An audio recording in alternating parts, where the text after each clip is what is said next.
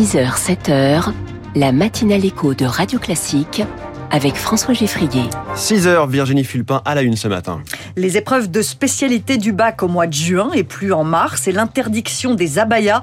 Gabriel Attal donne le ton de sa première rentrée en tant que ministre de l'Éducation nationale. On ne peut pas laisser Madame Le Pen aller irrémédiablement au pouvoir. Gérald Darmanin se pose en rempart contre l'extrême droite. Le ministre de l'Intérieur a réuni ses soutiens hier dans son fief de Tourcoing. Et puis euh, une médaille et puis s'en va. L'équipe de France d'athlétisme a sauvé l'honneur en remportant l'argent sur le relais 4x400 mètres masculin hier. C'était en clôture des championnats du monde à Budapest. Maigre bilan avant Paris 2024. Après ce journal, toute l'économie et les meilleurs articles de la presse du jour, c'est le brief de l'économie à 6h10. 6h15, la France de demain et une idée simple, utiliser le chèque cadeau pour promouvoir le commerce local. Je reçois Arnaud Lepage, le directeur général de Big Gift. Virginie Fulpin, c'est la première rentrée de Gabriel Attal en tant que ministre de l'Éducation nationale avec déjà quelques annonces. Une semaine avant les 12 millions d'élèves qui vont reprendre le chemin de l'école, c'est leur ministre qui a repris son cartable. Gabriel Attal va donner sa conférence de presse de pré-rentrée ce matin. Il était l'invité du 20h de TF1 hier soir.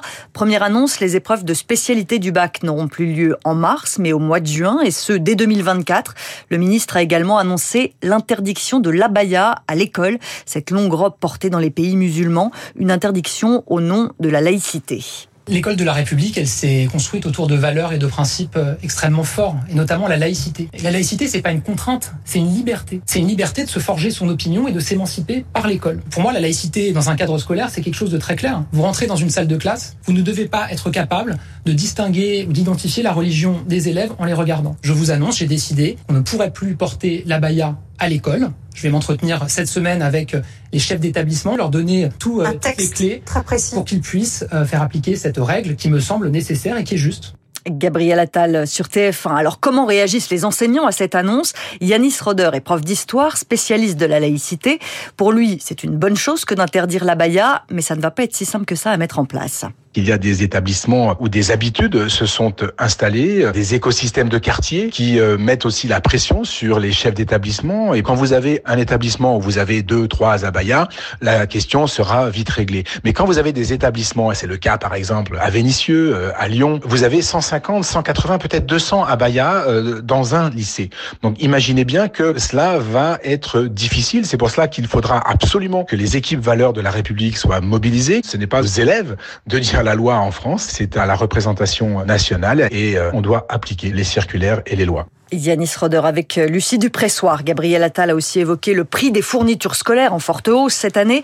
Il veut trouver une organisation pour que les parents puissent acheter des fournitures avec des prix de gros. Ce sera évidemment pas le cas pour cette rentrée. La rentrée, on n'a que ce mot à la bouche et pourtant certains établissements scolaires en seront privés dans une semaine, détruits lors des émeutes urbaines du mois de juin. À la Verrière, une petite commune des Yvelines, deux des trois écoles resteront fermées et les élèves seront accueillis dans une commune voisine. Reportage de Lucie Dupressoir. Sur la barrière de l'école, un panneau, danger de mort, risque d'effondrement. L'établissement est placé sous scellé. Il y a une enquête judiciaire en cours. Le maire Nicolas Dainville. Tant qu'elle est scellée, on ne peut pas faire de travaux, on ne peut pas euh, non plus lancer les diagnostics préalables aux travaux, notamment sur l'amiante. Une reconstruction de trois ans, presque tout est parti en fumée. Il reste euh, quelques salles, mais qui, euh, en l'état, ne peuvent même pas être réutilisées. Bonjour les enfants, vous allez bien? Bah ouais vous, vous êtes impacté par l'école ou pas Mohamed est un ancien élève, sa sœur est scolarisée ici. Elle disait Oh là là, l'école elle a brûlé, on pourra plus aller à l'école. Et à la rentrée, elle fait comment Elle doit aller à Orly Park. Orly Park, c'est le quartier où se trouve l'école régionale de premier degré, qui a une trentaine de minutes à pied d'ici, qui est gérée par la région Île-de-France, qui accueillera les enfants du bois de l'étang euh, dès la rentrée. Et pour les y conduire, une navette financée par la région, un soulagement pour Omlaïd.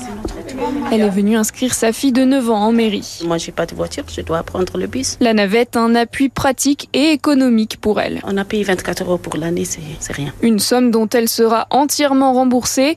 Pour la mairie, le coût de la prise en charge et des travaux de l'école est estimé à 17 millions d'euros. Le reportage de Lucie de Pressoir pour Radio Classique. La rentrée, celle euh, également de Gérald Darmanin, euh, qui a été très remarqué hier à Tourcoing. Ça n'avait rien de discret. Le ministre de l'Intérieur a réuni ses soutiens dans son fief. Un millier de personnes au rendez-vous, une centaine de parlementaires de la majorité et onze membres du gouvernement. Derrière cette réunion de rentrée pointe l'ambition présidentielle de Gérald Darmanin.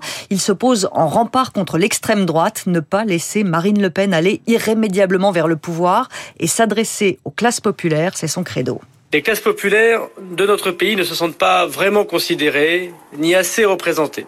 Mais mesdames, messieurs, un sentiment, mais lorsqu'il ne correspond pas à la vérité des chiffres ou à la rationnée du réel, ne se méprise pas. Dire cela, ce n'est pas critiquer. Ce n'est pas non plus imaginer un quelconque calcul personnel. Faire cela, ce n'est pas penser à une quelconque élection. La solution n'est pas seulement dans une réponse technique, mais dans le comportement de la femme et de l'homme politique. La fidée et la loyauté ça veut pas simplement se taire pour plaire, alors que parfois on pense un petit peu différemment. Des propos recueillis par Lauriane Toulmont. Du nord au sud, on quitte Gérald Darmanin pour les Républicains avec la rentrée du parti au Canet dans les Alpes-Maritimes. Hier, le président Éric Ciotti est arrivé sur scène au son des lacs du Connemara, la chanson de Michel Sardou qui a fait couler tant d'encre cet été. Il a prononcé un discours très à droite sur le régalien. Éric Ciotti veut demander à Emmanuel Macron un référendum sur l'immigration lors de la rencontre prévue entre le président de la République et les chefs de parti mercredi. À gauche, les universités d'été des partis se sont achevées hier. Et il y en a une qui a éclipsé tous les autres. J'ai nommé Ségolène Royal. L'ancienne candidate socialiste à la présidentielle a fait son petit effet aux amphis de la France insoumise. Elle veut mener une liste unie de la gauche aux européennes. Entre coups politiques et nouvel élément de division de la NUP, ça n'a pas manqué de faire réagir Lauriane tout le monde. Je vais conduire une liste aux européennes, annonce tout sourire vendredi dernier Ségolène Royal à l'université d'été de la France Insoumise. Une déclaration encensée par le leader Maximo en personne, Jean-Luc Mélenchon loue son audace et son courage. De là à la nommer comme tête de liste, on n'en est pas du tout là, modère une eurodéputée LFI. Ségolène Royal divise dans tous les rangs, reconnaît-elle. Même chez nous, elle est loin de faire l'unanimité.